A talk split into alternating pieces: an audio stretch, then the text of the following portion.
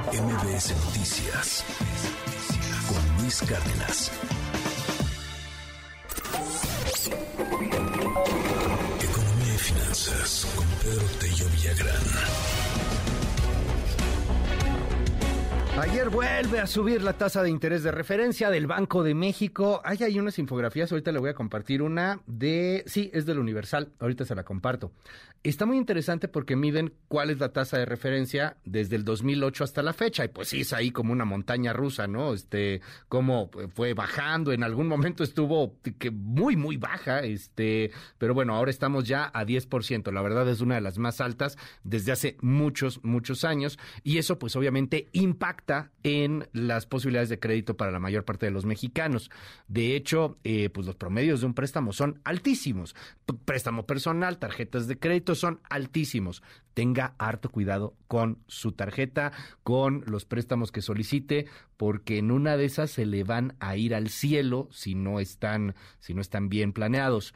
Eh, ante una emergencia económica, los mexicanos, de hecho, estamos prefiriendo ir al monte de piedad, ir a empeñar a ver cuánto me dan por el reloj, a ver cuánto me dan por... Yo tengo unas cámaras aquí que creo que voy a ir a empeñar. A ver cuánto nos dan por esas cosas, querido Pedro. Muy buenos días. Luis, buenos días. Qué gusto saludarte a ti y a quienes nos escuchan.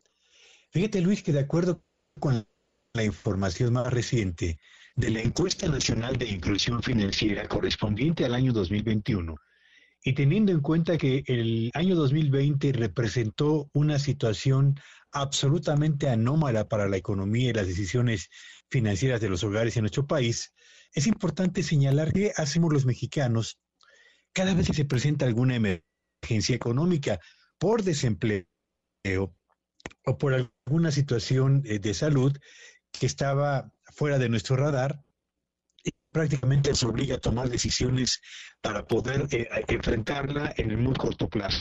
Resulta que como resultado de los eh, eh, datos que se desprenden de esta encuesta nacional de inclusión financiera, cuando tenemos alguna emergencia que obliga a disponer de fondos que no habíamos previsto previamente, el porcentaje más alto de los mexicanos, cerca de 8 de cada 10 mexicanos, decide o utilizar alguna fuente de ahorro que por ahí tenía guardando o acumulando desde tiempo atrás o reducir de plano los gastos, aún gastos que son necesarios para poder los recursos que les permiten no, perdón, eh, tengo problemas con la comunicación, una disculpa a nuestro auditorio. Ahorita la retomamos rápidamente. En lo que retomamos la comunicación con Pedro Tello, eh, le cuento algunas cosas también en materia económica que trascienden el día, el día de hoy en la prensa mexicana.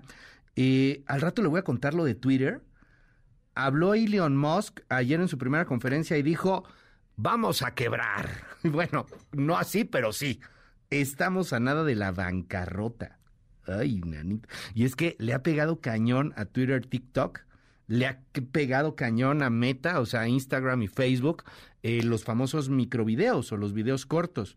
Es el futuro, al parecer, de la comunicación digital. Y, muy triste porque también pues eso provoca una retención cada vez menor y menor de, información y de atención. Al rato con la doctora Laura Coronado platicaremos sobre esos temas que también tienen que ver con economía y esta conferencia súper polémica de Elon Musk en donde les manda un correo electrónico a los empleados y les dice, oigan, todos tienen que ir, ya nada de trabajo remoto y además voy a correr a varios y además igual y quebramos. tuvo que vender acciones de Tesla. No, bueno, ¿en qué, en qué bronca se metió Elon Musk? De cualquier manera, eh, lo, lo, platicamos más adelante. Oigan, y también otra información financiera que está trascendiendo el día de hoy es el fallecimiento del accionista y director de Grupo Vitro, Federico Sada González. Ayer, a los 73 años de edad, fallece don Federico Sada González, fue director del consorcio vidriero, uno de los más importantes en el país, si no es que el más importante, de los que más producen. Eh, de, los que más generan eh, pues vidrio, este, artículos relacionados a esta industria, dan empleo a muchísimas y muchísimas gentes. Y bueno, pues fue director de este consorcio vidriero hasta el 6 de noviembre de 2008. Estuvo pues al frente de esta empresa mucho tiempo. Es don Federico Sada, que el día de ayer pierde la vida. Descansa en paz, tenía 73 años de edad. Ya recuperamos a Pedro Tello. Perdóname, querido Pedro, ya ves la tecnología y los duendes que nos hacen, que nos hacen la malora. Nos estabas contando sobre los mexicanos que prefieren o preferimos ir a empeñar cosas en lugar de solicitar préstamos y con toda razón, dados los requisitos y los intereses altísimos que hay. Por supuesto que sí, Luis. Cuando hay alguna emergencia económica o de salud, los mexicanos optamos por estas eh, eh, alternativas. En primer lugar está el uso de algún ahorro o la reducción de los gastos, incluso de gastos que son absolutamente necesarios para poder afrontar esa situación de emergencia. La segunda opción a la que acuden los mexicanos es la búsqueda de un préstamo de familiares o de amigos. Se convierten finalmente en el segundo salvavidas más importante para afrontar cualquier emergencia. En tercer lugar está justamente la decisión de empeñar o vender bienes para obtener por esa vía el ingreso que nos permita cubrir alguna emergencia económica. Y finalmente tenemos hasta el último lugar de las opciones a quienes deciden solicitar un adelanto del salario y por supuesto a quienes frente a no tener alguna otra opción acuden a un banco con todas las dificultades administrativas que supone la obtención de un financiamiento, pero además asumiendo que el aumento en las tasas de interés los obligará a pagar una cifra cada vez mayor. Así que preferimos empeñar y, vender bienes, eh, Luis, antes que eh, solicitar algún crédito en el banco. ¿Qué, qué, harían quienes nos escuchan para enfrentar alguna crisis económica? Sería interesante conocerlo, Luis. Muchísimas gracias, querido Pedro. Te seguimos en tu red. ¿Cuál es? Sígueme en Twitter en arroba Petello Villagrán y que tengan un espléndido fin de semana. MBS Noticias con Luis Cárdenas.